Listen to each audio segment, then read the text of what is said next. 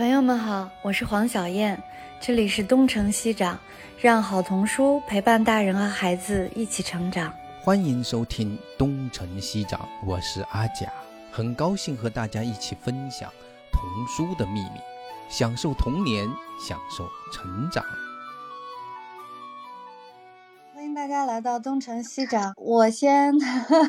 跟大家做一个小小的说明，因为我们前面停更有差不多四个月，然后很多朋友和听众都在问，就是你们为什么还不赶紧再开始？我跟大家道个歉，是因为我自己的生活中发生了一些事情，所以停了很久。今天呢，我们再开始。今天阿佳老师特意邀请了田雨老师。田雨老师应该大家都很熟悉，他创作了非常多的绘本，然后得了很多的奖。田雨老师先跟大家打个招呼吧。大家好，黄老师好，阿贾老师好。阿佳老师，你先，要不然你先介绍介绍田雨老师，然后我再补充一点。好吧，好吧，田雨，我们是老朋友了，是吧？对，好像要追溯起来，可能是不是应该到二零，是不是一二还是一三？差不多，差不多，一一二左右啊。哎，对对，一二年那个时候，就是当时田雨老师应该是在中央美院的绘本创作工作室那边，在教孩子，就是教学生的时候。还有他自己在创作的那种状态里面，就是我们那个时候就认识了。其实田玉老师现在已经是一个很著名的一位绘本创作者，而且还有很多的朋友也说听过田玉老师上的课啊。就是印象最深的就是你带着他们一页一页、一张图一张图的去欣赏，就是读绘本的一个哎，那个那种状态，好多人跟我讲过，他的印象非常非常深刻，也改变了很多人对绘本的一些看法哈。啊，就是，然后我很得意的告诉他们，这个田玉老师的公共的演讲的第一场可能是我们安排的，还真的是，真的 是，我我，对我昨天还在回忆这件事儿，我的第一场公共分享就是在您那儿啊，那就在首都图书馆，在我们的种子故事人培训的时候，当时我们请来讲，讲完了之后，田玉老师就获得了一个外号，这个小燕老师不知道知不知道，就是我们说是绘本界的郭德纲。这个我还真的不知道，第一次真不知道。嗯，但是我可以想象，对，就是还蛮那个什么。二零一三一比较贫的一个人，现在好多了。我我年轻的时候贫啊，对对，比较贫啊。我后来看到你还到央视跟小朋友讲过故事，也是一个非常非常棒的故事人，讲过那个银王啊，讲过小狐狸啊，或者我哎，对对对，有过那么一两次，有对对对对对，所以其实还比较丰富，而且呢有。有一段时间，好像田玉老师好像在，好像在张罗一些工作室啊，那个做的事情非常的庞杂。有一 段在做绘本，有一段可能是周边，是吧？那个对对对，各种各样的事情。然后我们每隔几年呢就会见一见，但是好像也是过一段时间要需要更新一下资料。我是一直在更 新追踪那个田玉老师的创作。我其实也在做世界的绘本的那个研究，其实我对原创这一块蛮关注的。我的方法就是一个一个人的过来追踪，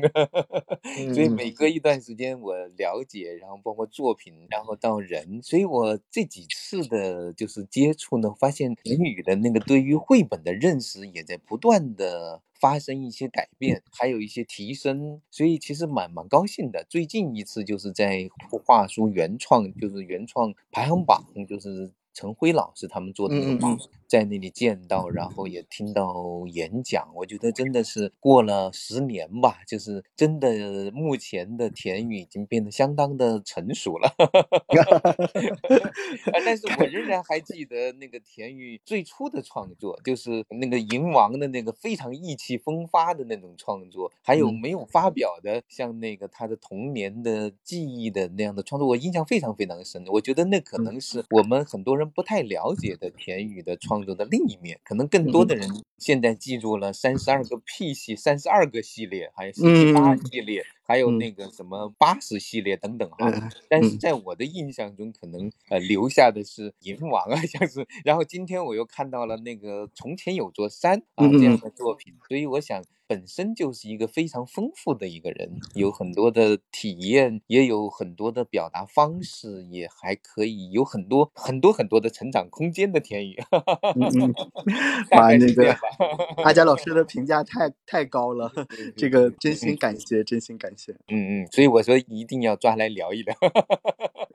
非常非常谢谢田宇啊，我们就纯粹就是聊天儿，然后也没有什么特别的准备。小燕老师，你你你要不要补充一下？对，您已经说了很多了，就是田雨老师得过很多的奖，就是国内的原创图画书领域的奖，田雨老师的作品得了很多，也是很多大奖的评委，就是图画书大奖的评委。像您刚才说的那个原创图画书排行榜，你们一起做评委。还有田雨老师，我觉得比较可能在引起我关注的就是，就是您刚才有提到他跟彭毅老师合作有好几个系列，然后那都是比较搞笑和逗趣的，但是跟梅子涵老师合作的基本。本书又是其他的，就是比较温情、比较诗意的。嗯，再有一个就是您跟凯叔那边也画了很多的书，它又是另外的一种，就是有绘图的那个性质，对吧？嗯嗯嗯，是的，是的。就是艾达老师刚才说的对，就是还是很丰富的，创作经验也很丰富，然后好像我觉得风格也非常的多样，所以还是有很多可以聊的。就是从前有座山我也看了，我们都蛮喜欢的。这个也是您和父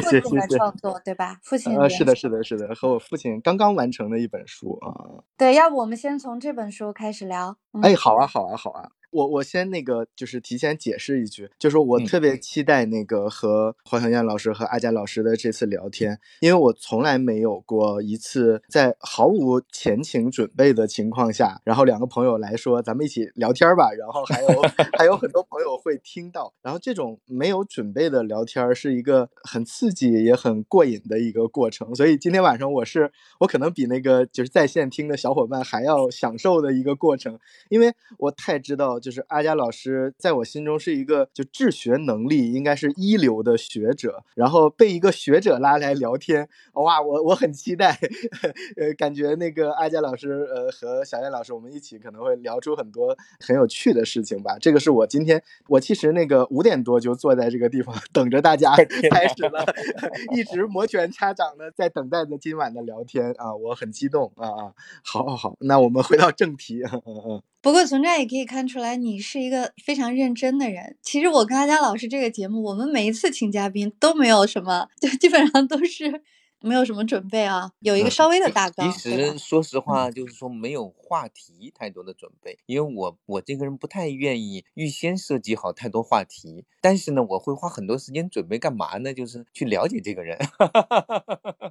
我可能花了很多很多的时间，就是去琢磨，然后去整理资料。其实因为那个田宇的书，有些书看的时间很长了，所以我也不太记得。所以我今天又把它找出来，又重新的去去琢磨琢磨。但是今天其实说实话，那个看到从前有座山吧，我第一遍看的时候就是我拆开在那个红泥巴拆的，拆开了之后，我当时就站着把它看完了，就是第一感觉这个不像田雨画的，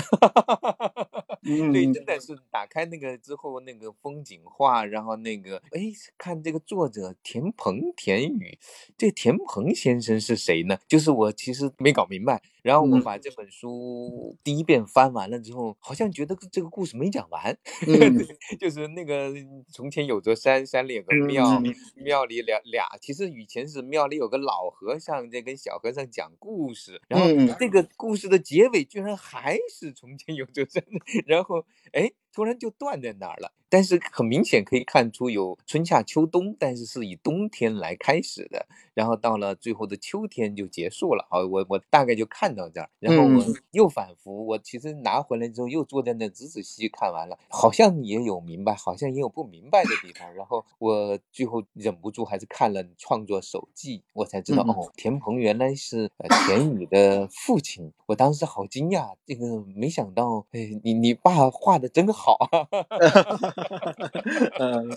对我我有点在想，这到底哪一部分是田宇画的，哪一部分是田宇的父亲画的？我也很想知道这个故事你们是怎么开始创意和那个故事 idea 这些东西从哪来的。这个缘起其实有有几个比较错综复杂的原因。就首先是可能好些年前啊，就是在那个呃，就当时还在那个呃中央美院的绘本创作工作室那儿，就是任教的时候，然后我其实是挺想找一些就是耳熟能详的，就是口口相传的。老故事来画，然后当时带的一个学生画的是熊瞎子掰苞米啊啊，对，那个就是出版了啊，对，出版了，出版了，就是那个呃，就掰一棒啊，扔一棒啊这样的对对对，是的，哎，对对，当时我自己给自己锁定的，因为我比较习惯就是设定一个命题之后，呃，学生也在画，我自己也在画嘛，呃，所以当时我给自己的这个命题就是从前有座山，因为就是从那个敲门小熊也好啊，包括就是后面其实遇到的一些绘本也好，我还挺喜欢。那个一个呃结构的一种快感的，就是呃在一本书的结构当中有着一个趣味吧。然后所以这个故事本身就是它的那个乐趣和小朋友听一遍就立刻可以学会，就是因为它结构上的重复嘛。所以当时纯粹是一个技术上的一个原因，让我自己很想画这本书。但是不知道因为什么吧，反正就是画不出来，就搁浅在那个地方，呃迟迟动不了。然后一直到就是好些年以后，就是其实就是疫情的中间，我的父亲来北京，就跟我们一起住了一段时间。然后我就看着我父亲在那儿画画的时候，突然想起来一个事儿，就是我特别小的时候就会画画嘛，就开始画画了。然后我父亲有很多绘画的朋友啊，或者什么来我家里聊天的时候，他们都夸我说：“哎呀，就是说田鹏你的儿子画的也很好啊。”然后他们就会逗我。说你长大了之后想画什么画啊？他们大概问的意思其实是哪一个种类，比如说油画啊、国画啊等等等等的啊。因为我父亲是一个国画的山水画家，他几乎只画山水。然后我呢就跟我父亲的朋友聊起来，我说我父亲画山水的，我说我可不喜欢山水啊，我说我要画人，我要画故事。然后呢，我就刚刚好就那个有了这样的一个记忆，但是这个记忆呢一直在我的脑子当中存在着。就是呃，长大了之后，我我的那个学画画的路，其实跟我当时那个童年很像。就是我一直没有对山水这件事情有特别强烈的冲动和感兴趣的学习的诉求，更多的可能都是在人物的绘画里和西画，甚至于是故事。就是我我可能对这个故事更感兴趣一点，包括可能当时老师也在说，就是我画面当中的那个故事的成分可能过重了一点，以至于一幅画面呢，可能更像是一个故事当中的某一个片段，就是经常会有这样的声音。所以当时就是看到我父亲的画画的时候，想到这句话，然后我突然间感觉就是有的时候灵感就是这样会把你击中嘛，然后我就突然觉得哇，我好像找到了一本书的最终打动我的那个点，我会觉得就是事隔了几年以后。想在从前有座山这个故事里面想看到的，就虽然文本可以完全不变，但是我想看到的可能不想是一个很搞笑的，呃，就是大家一遍一遍的重复的让孩子读下去的这样的一个结构快感了，更像是一个就是如果老和尚是很认真的在给小和尚讲这个故事呢，如果他在给小和尚讲一个道理，而道理呢刚好就蕴含在这种一次又一次的重复当中呢，然后我突然间觉得我一路走过来，是不是是我父亲的。传承和延续呢？那我父亲在传承和延续什么呢？然后我看我现在的女儿也在画画，然后我在想，它是不是也是某种传承跟延续呢？然后我突然间就在想，哎呀，这个从前有座山，它是不是一种生生不息的轮回呢？就是一个很坚实的道理，是不是在这种一个看似搞笑的故事当中就可以表达出来呢？然后于是就有了第二次创作这个从前有座山的冲动。其实，呃，阿佳老师的那个感受是非常准确的，就是我是硬把。这个故事结束的，这个有点任性哈。就是我也和很多就是真的看过这这本书的朋友解释过，我说很抱歉，这个故事在最后让我非常硬性的结束了，因为我会觉得我们有的时候看一个生活当中的，就是就是我们看它一隅的时候，可能就是一瞬间，就它的开始，呃，我们关注它的开始和关注它的结束，可能都没有原因，而就在看这一段的时候，因为中国讲以小见大嘛。就是如果有意的人呢，在这一小段里，可能就可以体会到很多有趣的事情。那如果没有体会到的呢，不要紧，因为只是这个故事没有和你你很合拍，你会在更好的故事当中找到你感动的部分，所以就没有强求这个故事有一个很有节奏变化的，就很很顺畅的和我父亲完成了这件事情，就整个过程也很开心。然后我父亲也是第一次感受到，哇，这个画面连在一起会有别的力量，因为原来我父亲会总是习惯于画这个地方。这个地方叫七顶龙潭寺，就是是我们老家那边一个真实的寺庙。然后就画它的这个过程，我父亲也画过春夏秋冬，但是刚好我们在再一次创作的时候，他看到这种连贯的故事感的时候，他自己也也很激动。对，就差不多是这样。我是不是讲的太多了？没事没事，挺好的。就是我发现，就是说你刚才讲到的信息里面说，这里面的这个地方其实是真实存在的，是吧？就是你说的是一个寺庙。对，这个地方呢，严格来说，这个地方呢分两个部分真实存在。嗯嗯啊，第一个部分呢是这个山，这个山谷和这个寺庙。对，这个就在我家的郊区，叫七顶龙潭寺，是一个东北的一个很小很小的一个县级市的一个小寺庙。然后住持曾经还去过我家，也是我父亲的朋友。然后我们也会常去。然后我父亲非常喜欢这个山谷，所以在他的画面里，他反反复复的在我记忆中画过无数次，就像莫奈画甘草多一样，就是他不停的画这个地方啊。这是一个。然后第二呢，就是一个非常有趣的事，就是我把其实我把这个寺院去掉了。就我们看到的那个小房子，其实是我记忆当中我爷爷的家。啊，他我把那个寺庙换掉了，换成了我爷爷和我父亲在他们就我还没有出世吧，就在我父亲小孩的时候，我爷爷和他盖了一个房子，然后那个是我爷爷后来一直在东北农村住的房子，就是现在的这个这个房子，就是这个小院子。我把那个寺院呢放到了这儿，因为我有一次去那个莲花山的时候啊，就是北京郊区有一个莲花山，然后看到了那边有一个有一个龙龙王的一个庵，然后我到了那个庵里面呢，竟然在那里面看到了一个。就一个人啊，一个人在那生活的一个尼姑，然后我就说，我说你怎么一个人在这生活呀？我说你在这做什么呢？他说我在我，他说他是佛学院的学生，他要在这儿完成一个课题。我说你要完成的课题是什么呢？我说你你要有这么大的勇气，就一个人来山里，就一个女孩住啊。然后他说他要完成的课题就是在这儿生活四个月。然后哦，我就在想，我说，哎呀，就是我当时真的是浑身起鸡皮疙瘩，我就觉得，哦，原来能够独自的在一个山里面生活也是一种修行啊，所以我就特意的把，就因为一个创作它没有那么单纯的就是起点哈，就是把很多的感受杂糅在一起，我就很想让这个老和尚和小和尚呢，他没有在寺院里面念经打坐，在一个庄严的佛像前面，他那个整个里面跟佛相关的只有一个小小的。观音木雕，还有一本很薄的一本心经，就只有这两个，剩下的都是生活的痕迹。然后我在想，是不是这个东西里面的道理更强大？其实是自我的一个一个抒发吧。啊，最后，嗯嗯嗯嗯。所以我其实也其实一直在找这个庙的，因为我在这里面没有找到庙。故事里面说从前有座山，山里有座庙，但是在画面里面没有庙，所以这个画面里面没有庙，而文字里面有庙，它其实就产生了一种很独特的效果。就是最终，其实，在老和尚跟小和尚讲故事的最后，就是故事的结尾，他们好像是在正经的在讲经说道一样的，在前面都更像是生活，跟而且是的，是的，是的，亲子的生活，呃，可能是父子，也可能是爷孙，都有可能。哎，对对对，就是你这么解释，我大概能 能够理解这里面的一些用意了。哎，小燕老师看完你的第一观感怎么样？我倒是觉得田雨老师刚才的这些，就是它里面的这些思考，挺让我感觉震惊的。就是你看到这样的一个故事，因为从前有座山，就是被多个人都创作过了这个故事，有很多个版本，对吧？就是看到这样的一本书，你就会先入为主。然后，但是你的你你刚才的非常多的这种思考，包括你说你对于结尾的这种非常武断的，就是不听别人的。这种劝告的这种决定，我还是我觉得挺佩服的。嗯，没有，因为因为我当时创作完这本书的时候，我真的是特别忐忑的，然后跟出版社在抱歉，就是我说大家真的愿意支持我，帮我出这本书，我就已经非常非常的感恩了。我说我愿意那个就是竭尽我的能力去帮着大家 来来把首印卖掉。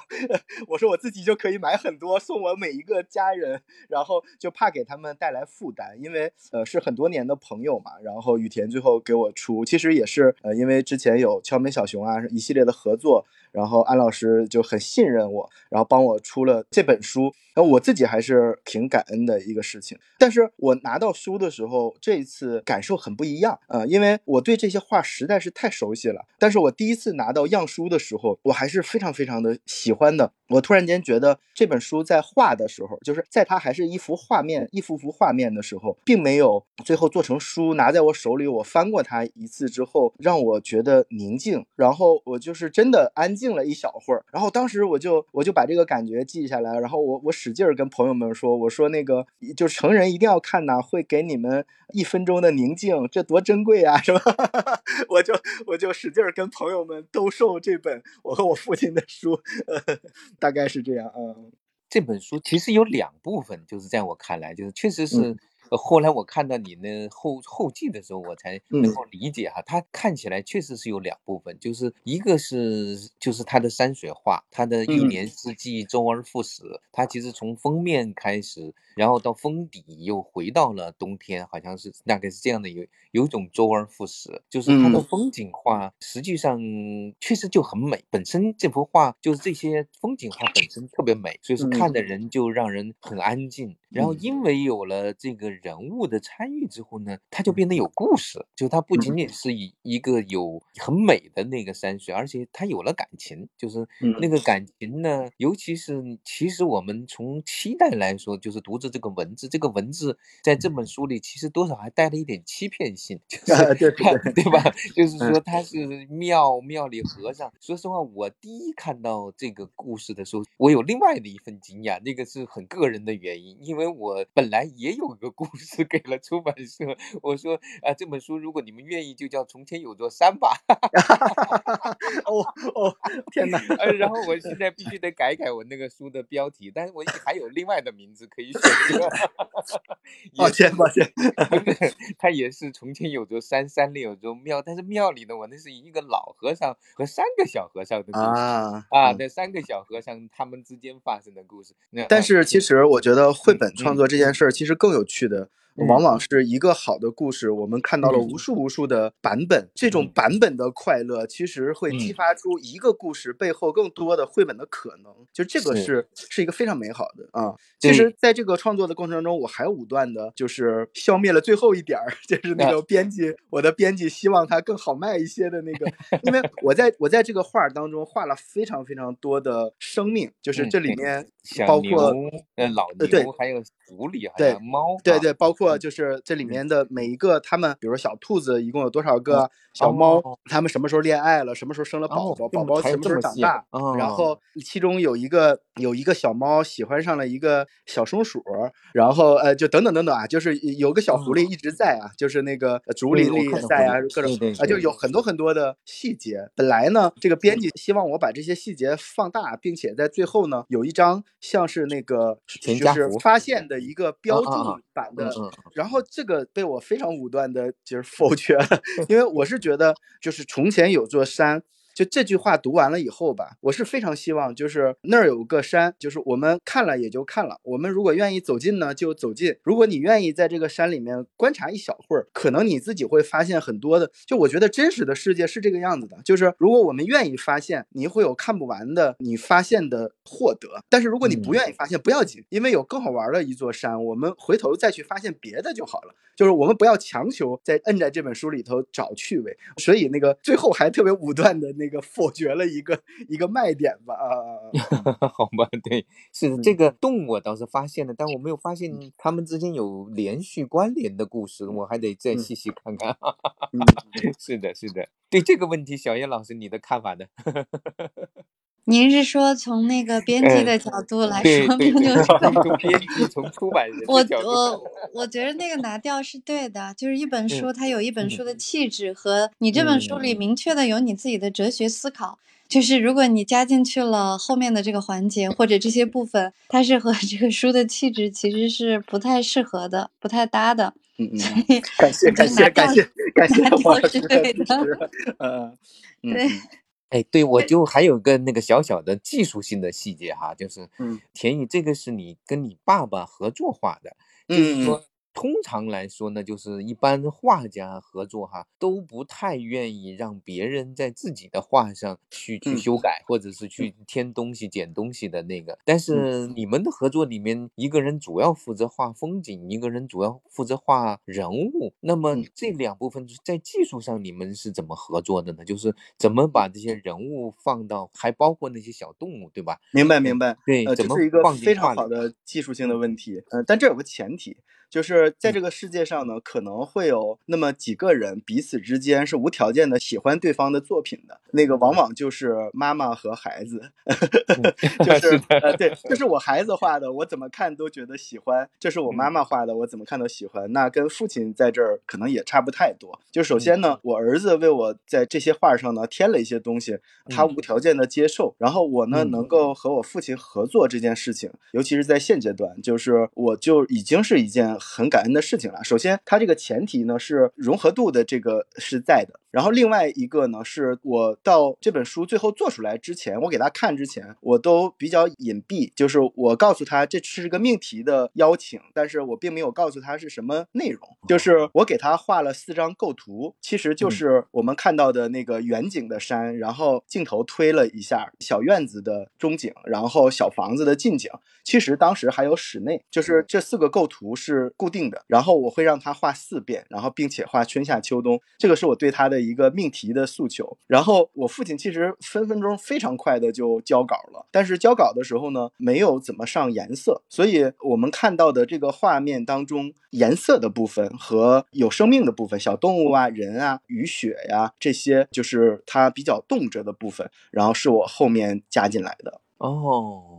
大概我明白了。对，所以实际上，实际上你们的分工实际上更多是像是一种阶段性的，还有不同的对对对对对层次的。对对对。但是总的导演是其实是你了，对吧？对，呃，可以相当于这个拍这部电影的导演。然后，但是对于风景和对于那些成就是那种环境的那个构建的框架，是你爸爸搭上去的。呃，对的，对的，对的，对的。啊啊，那这个可以理解了，因为我最近不是。也在翻译的像史蒂德夫妇嘛，就是那个阿阿莫的生病日，他们是夫妻俩呀，就是那夫妻俩那种互相认同到了一个极致了，就是即使是他们俩之间也不能在对方画好的画上因为添东西，因为我父亲在画这些的时候，刚好他因为疫情嘛，他在北京，他就在我家里，所以我看着的时候呢，有的时候看到了一些我都没有打断，就比如说我会觉得有一些可能错位的地方或者什么的都没有打断，我是尽情的让他把。这四张画，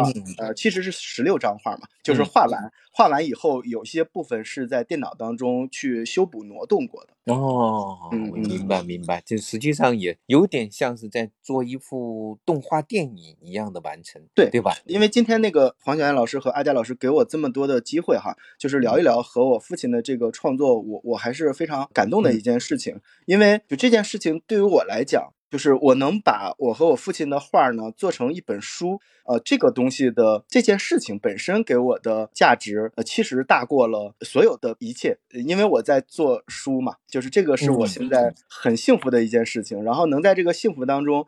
拉我父亲进来，跟我共同完成一件事情，这个在记忆当中我觉得挺感恩的。嗯嗯嗯，是是这样。这个本这个本身，说实话，很少有人能有这样的一种机会，跟父亲一起来完成。而且实际上，这个书我说一部分是风景，一部分是，但另一部分呢，与其说是老和尚和小和尚，不如我看画的是一种亲子关系，对 吧？那个老和尚在带着小和尚，然后在跟他有的时候在讲故事，有的时候其实是在跟他讲经说法，有的时候是照顾他的生活，甚至帮他缝衣服，有的时候是就是俩人在说笑，有的时候是在干活，然后小和尚在旁边跟着，就是。有好多事儿要讲，讲给老和尚听，那种其实我看更像是亲子关系。嗯嗯嗯，对，所以我想可能某一部分画的是你你们父子之间的关系吧。对，嗯，小燕老师，你的感觉呢？我就是比较好奇，就是您嗯，请父亲画那些风景画之前，你没有跟他沟通过你的想法吗？呃，就是你有这样一个计划，你对它的理解，你对这首对这个从前有座山山里这个童谣的结构，或者说你想呈现的，没有没有没有没有没有没有，因为我是有意为之的，就是我我不想让他带着任何说我在为小朋友做一本书的心态去创作，我想还是一个山水画家的父亲。然后再画，然后刚好我对他的这个需求里面有一些拿掉的部分，我因为我之前的草图画过好几版。回头有机会我可以给那个阿佳老师看，然后那个我画的时候其实比较明确，就哪块加什么，要怎么加，我自己是想好了的。但是还是就是不想让我父亲感觉他现在在创作一本童书，我想让他还原到就是一个本真的样子，就让他画山水画。然后我们拿到这些材料的时候，像阿佳老师说的，我们重新把它拍成一个，就更像是半部纪录片，半部作者电影吧。嗯嗯。那后面的这个就是完成品，你父亲看了以后，他跟你是怎么说的呢？他比较严肃的一个人。嗯，然后他他不停的夸，好好好，好好好，好好好好好，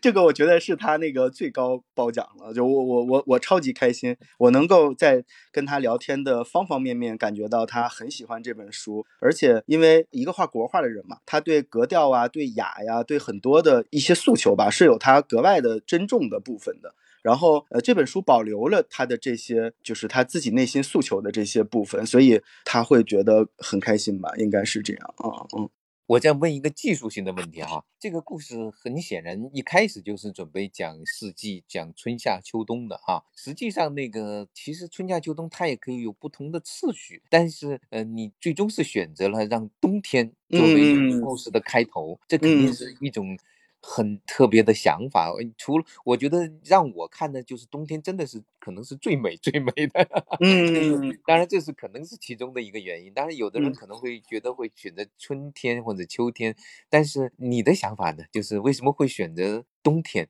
对，就是首先那个就是咱们那天聊天喝吃饭喝酒的时候，我我对我 表达过，就是我对雪有独特的那个喜爱嘛。因为不管是在照片里还是在任何一个环节下，我只要看到雪，我就会想家。就是这个很多年了，就只要看到雪，我就会有强烈的那个感情的萌生。所以用雪的作为开始是第一个想法哈。然后第二个呢，就是我想让小朋友们在隐隐的读这本书的时候，一直有一个气儿是在往上走的，就是从这个漫天的大雪的一个夜晚，然后到春的一个春雨，然后就一切都开始，就是新的一个轮回开始了。然后到盛夏，然后到就是因为我每一年都要去我爷爷的当年的那个那个小院子，然后秋天我过去的时候，我最惊讶，因为那个院子呢要比平时多很多很多很多的东西，就是一个收获的季节带来的那些就是沉甸甸的生活痕迹吧。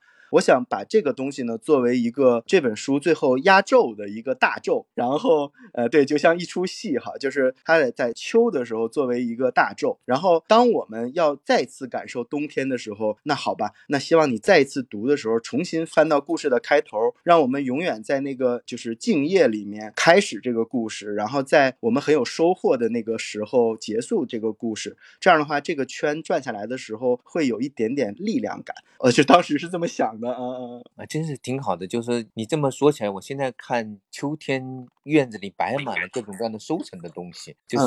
属于一种某种达到最高潮的状态，对吧？嗯，对对对，就是他们生活的这么多的痕迹，然后在此刻有了一个集中的体现，然后到冬天大雪一盖，然后一切呢，咱们再来一次啊，从从头开始。哎，对对对对，这个想法挺好的。所以其实我想从这本书开始聊哈，就是可能有很多人对你的印象已经被那些特别畅销的书给带到那 个 那个天地里去了。但是从如果回到这个这本书，其实我想可能就回到了图画书的某种原点上，就是可能你最初创作图画书的想法，还有你的其实可能跟你最早最早从童年开始，从你父亲。跟你的这种关系，对你的启发，对你的这样的一种启蒙吧，哈，嗯，是有某种关系的。然后我们今天又选了一个话题，就是这个是你想的，我们那天在聊的时候，画画并不是人们想象中那么浪漫的事儿。嗯嗯嗯，对，就是我想咱们要不就聊聊这从这个从开头聊起哈，就是好的好的，嗯，你你最初怎么喜欢上画画的？怎么会想到画绘本的？为什么你会觉得画画并不是人们想象中那么浪漫的事儿？哈，就是咱们慢慢聊这样的一个比较大一点的发散。好的好的好的啊啊啊嗯，我在特别特别小的时候，因为我父亲不太善于教育子女。呃，因为他和我说的话并不多，就是他并不是一个喜欢缠着小朋友一直在教导孩子的人。但是正是因为这样吧，他说的不多的这些教导呢，一直在我的那个生命当中发光。因为他说的不多，所以他说的这些你都记得住嘛。嗯，他其实有一次说过一次看起来无关紧要的一句话，但是我很喜欢。他就说，如果一个人啊，当机会出现在你面前的时候，一定要做好准备。我们提前要做好准备，我们要抓住机会。他在我特别特别小的时候跟我说过这句话，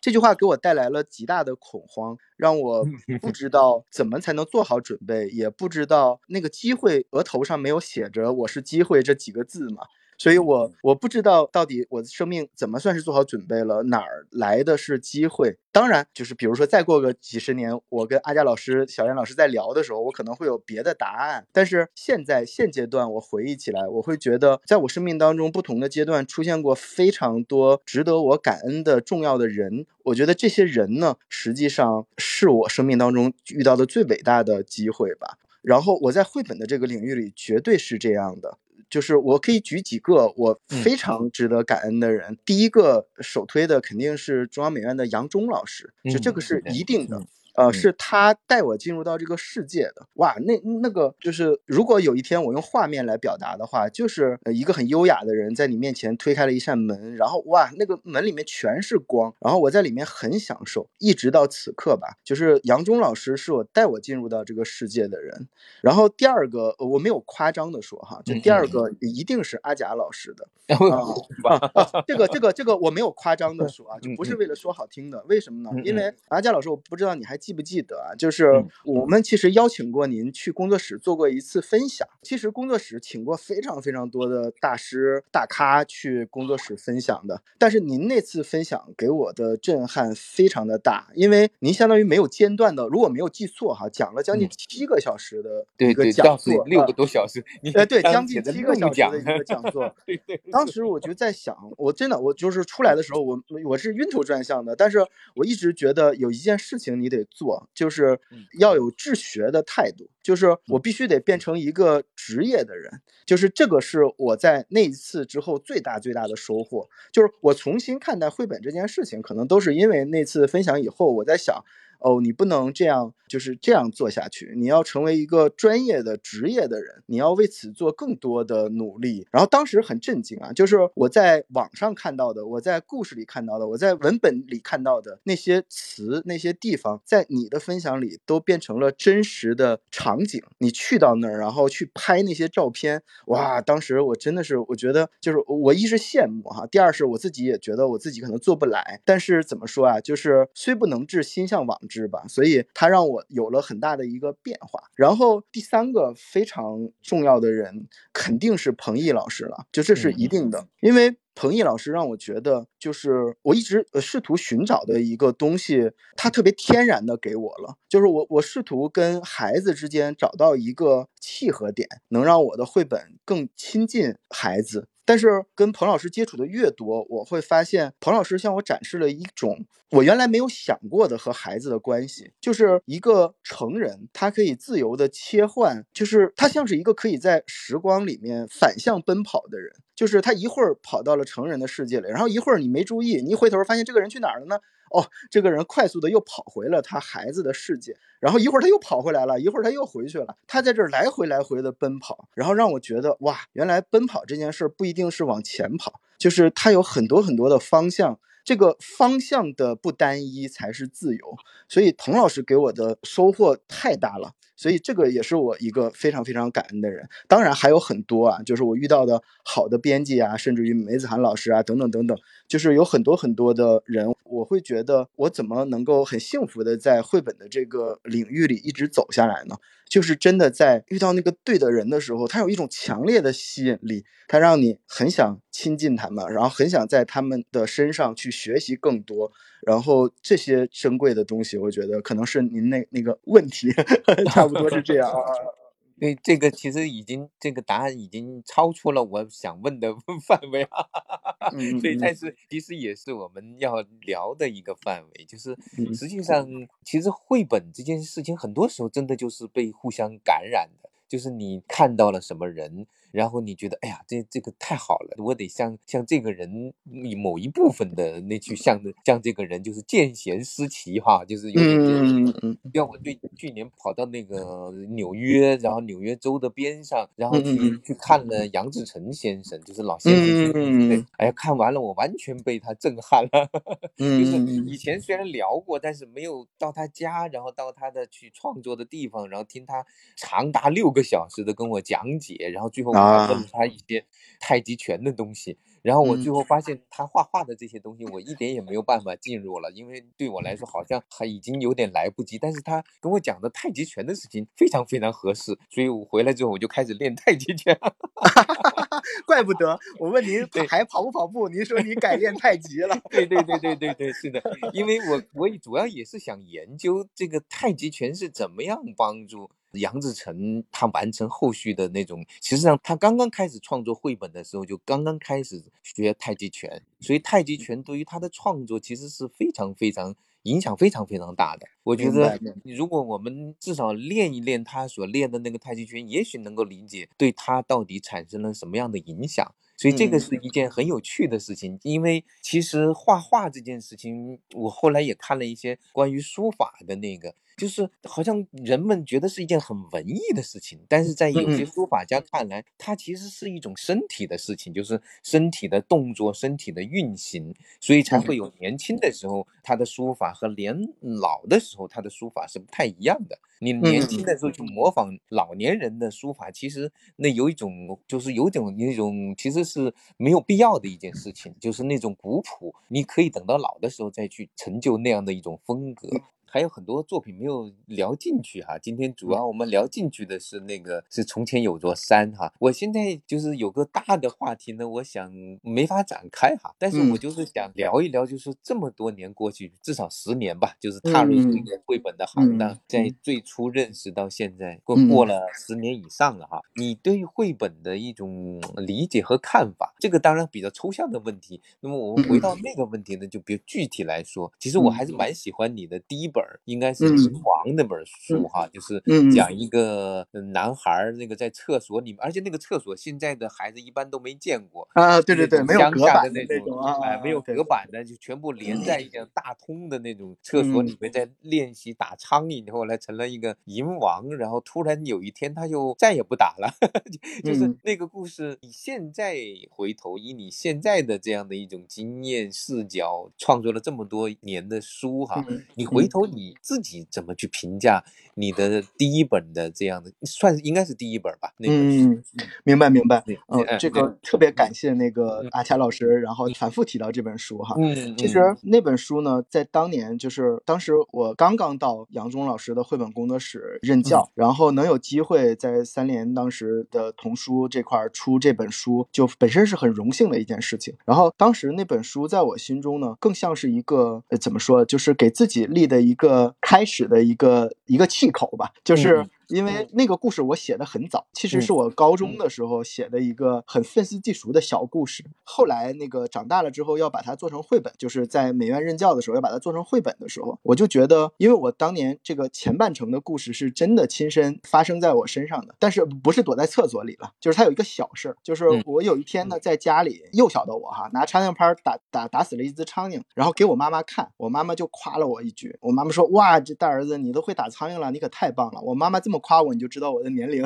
也不大哈。然后结果第二天我妈妈下班回来呢，发现窗台上有个纸巾，纸巾上呢刻着三个小苍蝇，那个三个小苍蝇呢就是我这在家里这一白天打完的，我都给它放在那个纸上，回来给我妈妈看，然后等着我妈妈表扬。结果这件事儿就一发而不可收拾。我后来呢，就家里是没有什么太多的苍蝇的嘛，我就到外面屋外面去打，打完之后呢，我就把它用苍蝇拍拖回来，拖到家里，然后都在 窗台上摆着。我妈妈就忍了几天，后来就跟我说：“儿子太恶心了，说你那个不要再把这么多的苍蝇摆在家里好不好？你不要再打了。”然后后来我我妈妈这么说完，我非常错愕。然后后来我就真的一个也不打了，就是就是当然就是如果家里真有，我会打一个哈，但是我就不执着于打苍蝇这件事情了。然后当时我就写了这个这个一直打一直打会怎么样的一个故事。然后当时呢，我其实做过很多的事情嘛，但是绘本这件事情我非常的喜欢，所以当时在做我人生的第一本绘本的书的时候，我当时在那个书的那个这个环衬过后的那个版权页上写了一句话，那句话呢叫“送给所有未曾实现的梦想”。是的，就是打苍蝇这件事情呢，我是没有像蝇王这个小孩那样打的那么好了，因为我没有一直可能因为一些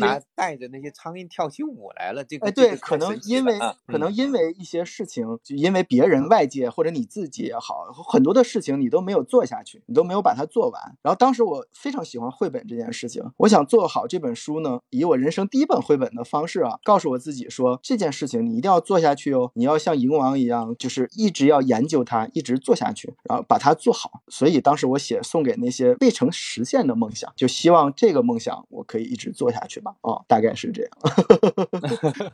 我就是说，如果以你现在从绘本的角度来说，从技术上也好，或者从那种趣味上，你是怎么评价它的呢？其实就是有些绘本。它注定是会流传很久的，像这些历史上大师的绘本一样。有些绘本可能就在他的时代突然那么惊鸿一瞥一现，然后这这些书就没有了。但是正是因为这两个书的存在啊，这让书这件事情，让阅读这件事情其实变得很有趣。就是它既有经典的力量的传承，但同时也具备着这个时代的特色。就是我觉得这两两种我都接受。所以像《蝇王》这种书，我是比较希望小朋友，就是那个时代的。小朋友有机会是可以看一下的，因为有很多的故事，小朋友都可以看一下。他哪怕没有那么喜欢，不想再看第二遍，但是孩子不会拒绝第一次的故事嘛。嗯，有一些故事就是需要我们孩子看一下的，但有一些经典的故事是孩子最好看一下。那还有一些非常棒的故事是需要孩子反反复复、反反复复的看一下。对对对，那还有一些故事呢，是需要当那个孩子长大了一点之后再回头看一下。这些书都是正是因为这些书的不。同的方式的存在才好嘛，所以我对于蝇王的印象就是，哦，那本书有机会能出可太好了。然后那本书作为我的第一本可太棒了。然后那你说那本书到底是多好？我不觉得。但是如果有孩子看过，我得很高兴，因为那本书是我的开始，而且我非常投入的在去讲那个故事啊啊啊！嗯，其实那个故事其实在我读起来都多少有一点那个阿成的故事的那种影子，就是一个把。一件，比如说他去就是下棋，就是他迷上了下棋，可以成为棋王。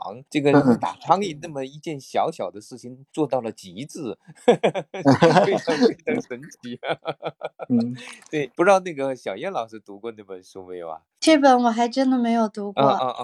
没看过，绝版了，哎，是是绝版了。就是，但是我我这次为什么想起来？因为我其实在写一本关于原创图画书的那种精读和那个。我特别想找到那本书，然后再介绍这本书，因为其实目前原创，我认为还是更需要一些比较多元化的一种东西在里面。可能他不太适合特别低幼的孩子，但是对于一个比如小学阶段的孩子，我觉得这是一个很不同的一种样本，跟我们习惯读的大多数其他的书不太一样。它也记录了某些年代的人们的一种生活状态，这个我觉得蛮有意思的。对，哇，感谢感谢感谢阿夏老师，感谢感谢啊。对对对，哎，今天其实还有好多话题还没展开，